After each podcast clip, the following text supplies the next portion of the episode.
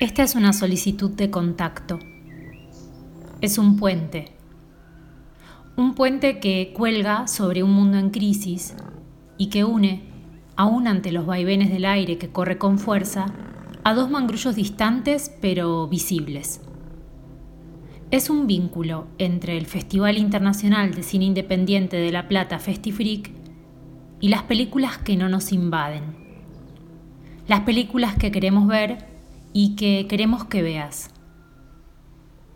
Este es un podcast del Festival Internacional de Cine Independiente de La Plata Festifreak que en el 2020 celebra su decimosexta edición.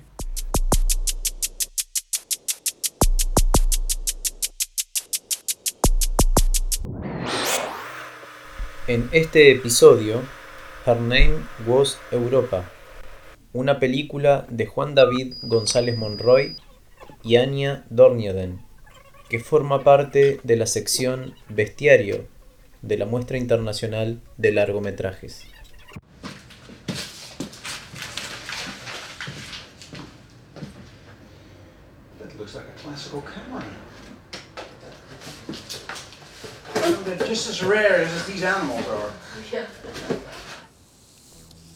El uro es un animal imponente que vive en el recuerdo. Es el ancestro del actual ganado europeo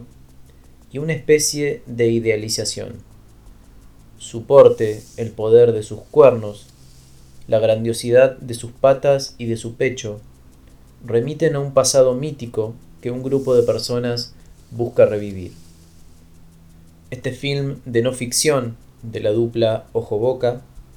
trabaja sobre la construcción de ese relato, donde se enlazan la fábula y la ciencia, y donde se proyecta el conflicto de Europa con su identidad y su pasado. Her name was Europa, su nombre era Europa, es un tipo de retrato fragmentario de un animal extinto. Juan David González Monroy,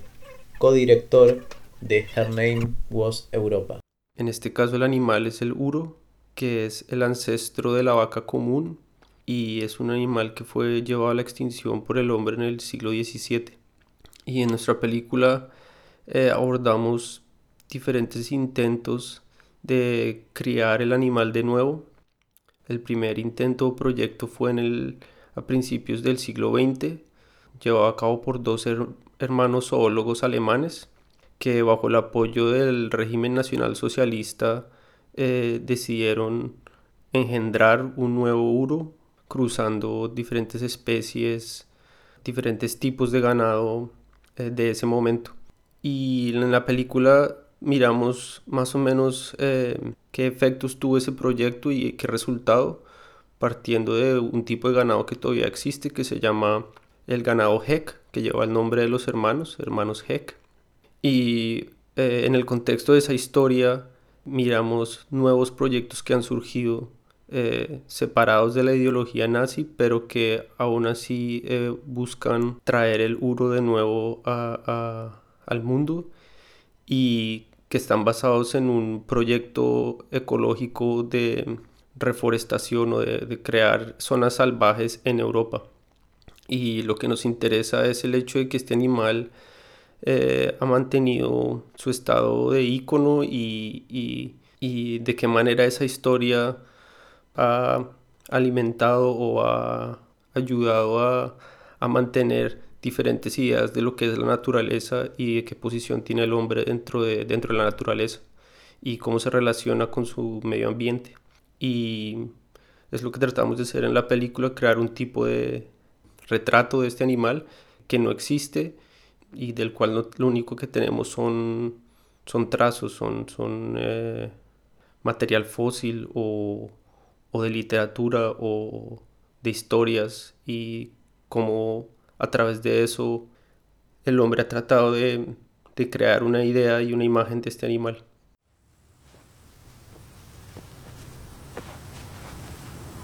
Filmada en blanco y negro y en película de 16 milímetros, Her Name Was Europa sostiene el interés de la filmografía de Ojo Boca por las narraciones que combinan la imagen cinematográfica y los argumentos narrativos difusos que se encuentran en algún punto fronterizo entre la parábola y la historia.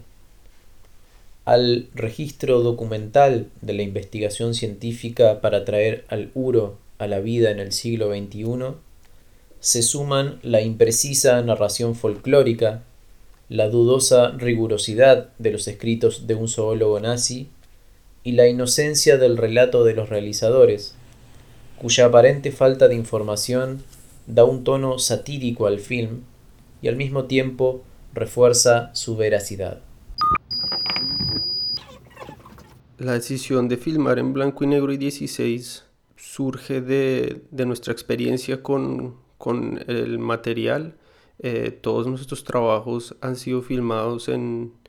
en celuloide, en material analógico y en Super 8 o en 16 milímetros. Y es un material con el que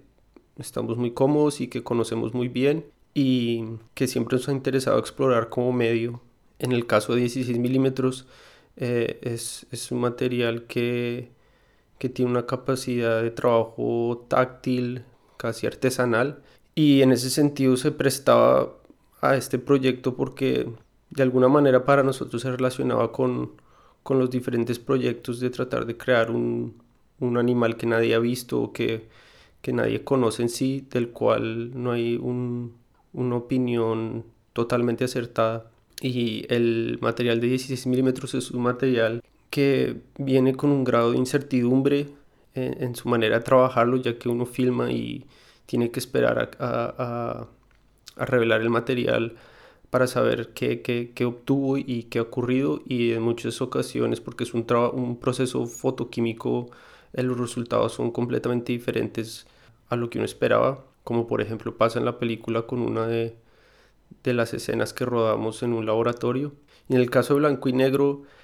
de alguna manera ese, el hecho de eliminar el color se tenía sentido en cuanto al, al archivo histórico. Eh, uno de nuestros puntos de partida fue un, el libro que está en, en la película, el libro de Lutz Heck, que habla de su experiencia con los animales y que relata su historia de tratar de criar, de engendrar un nuevo uro y las imágenes en ese libro eh, nos llamaron mucho la atención desde el principio, que eran imágenes en blanco y negro, que tenían una calidad eh, estética bastante marcada, un punto de vista eh, bastante distintivo y de alguna manera tenía sentido para nosotros que, que, el material que usábamos tuviera alguna relación directa con, con, ese tipo de imagen en blanco y negro de alto contraste. Y también es un material que sabemos trabajar de manera química, o sea, con revelado a mano en ciertas escenas en la película, eh, más hacia el final, algo que también nos interesaba de explorar como las diferencias en el material, en el material mismo que está tratando de crear este retrato, cómo diferentes tipos de materiales afectan lo que uno está haciendo, el medio mismo afecta el resultado.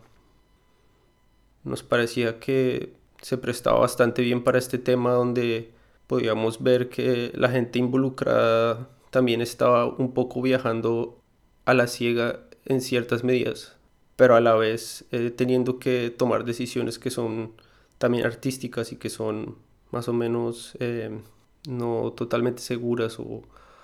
más que se acomodan a la situación. Y bueno, nuestra relación con trabajando con, con el cine, eh, con el celuloide es, es bastante similar y queríamos que eso se viera reflejado en la película.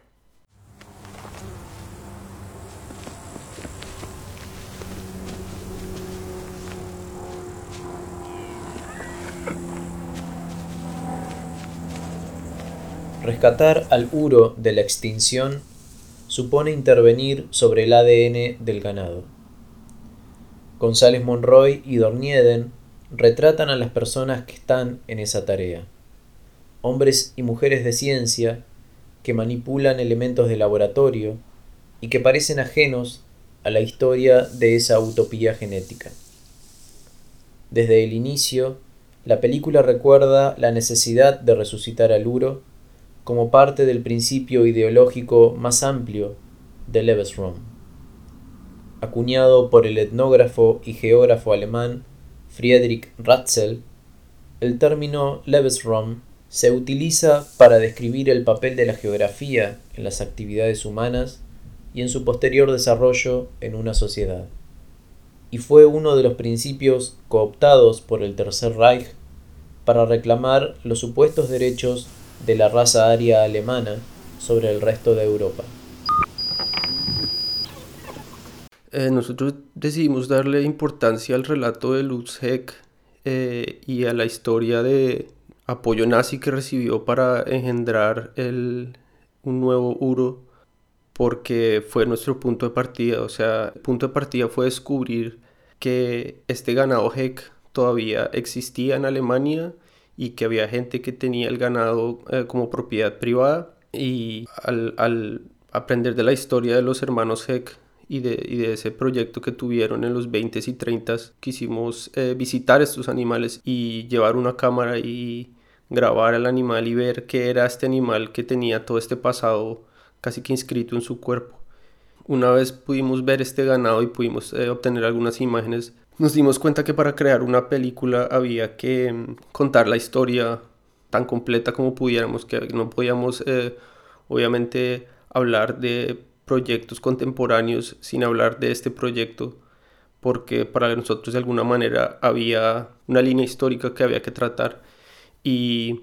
el libro de, de Lutz Heck fue para nosotros importante porque contaba la historia de su proyecto con, con el Uro, pero también hablaba de, de su relación con los animales en sí.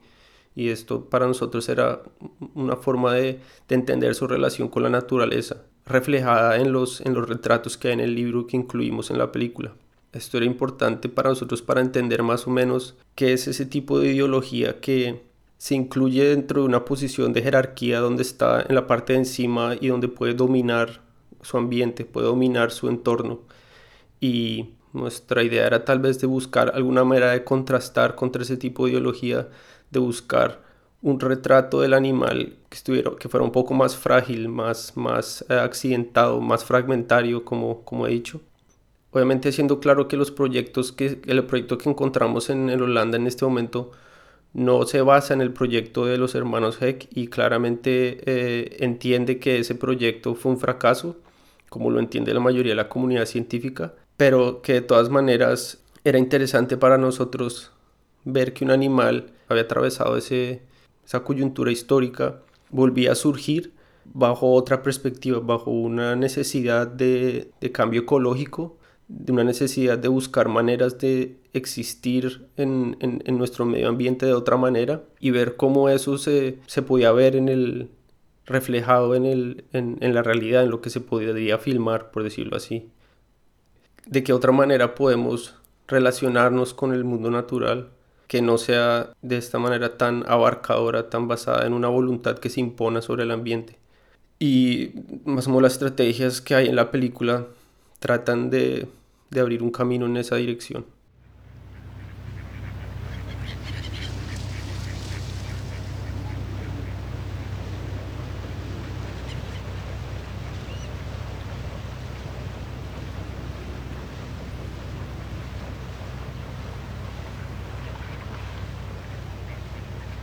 La última escena de la película es un sueño perdido del pasado. Un proyecto fracasado de dominación que hoy parece un santuario de la vida del planeta al que una vez llegamos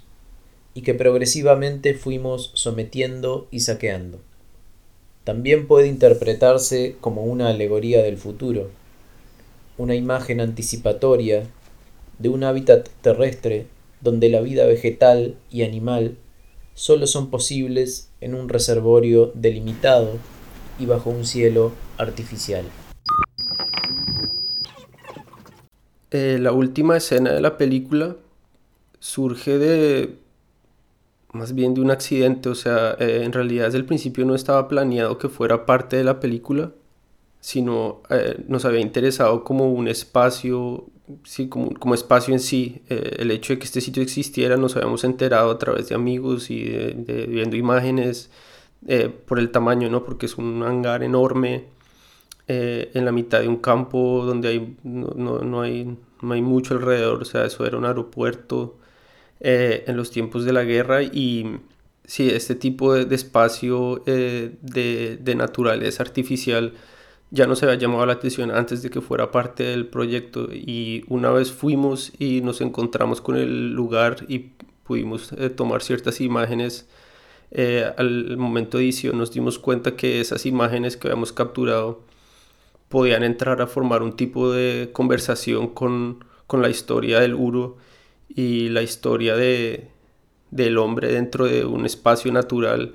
cuando también supimos de su, de su historia, de su pasado histórico y de los diferentes grupos que han atravesado el espacio, eh, nos dimos cuenta que podía funcionar de alguna manera en contrapunto a, a la historia de, del Uru y de, y de su pasado. Así que decidimos incluirlo en, en la película como, sí, como un tipo de, de digresión o de, de camino paralelo, pero que de alguna manera refleja algunos de los temas que hemos estado hablando en la película.